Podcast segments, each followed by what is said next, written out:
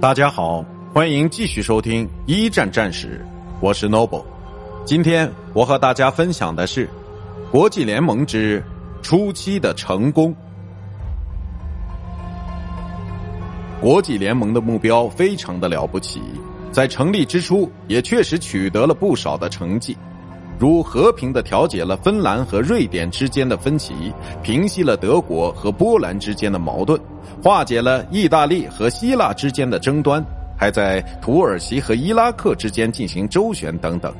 但苏联一开始并不是国际联盟的成员，而德国也是一九二六年才加入的。由于受到第一次世界大战战胜国的操控，国际联盟的工作明显的表现出以欧洲为核心的特点，所以它实际上能够发挥的作用微乎其微。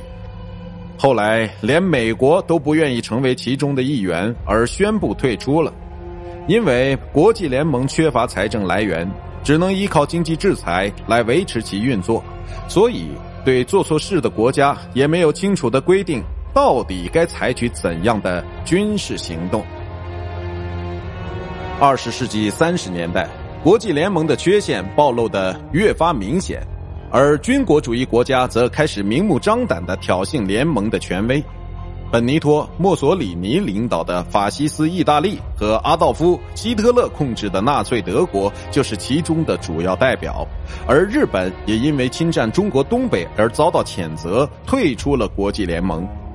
国际联盟从第二次世界大战爆发起就已经失去了光彩，却直到一九四六年四月十八日。才彻底解散。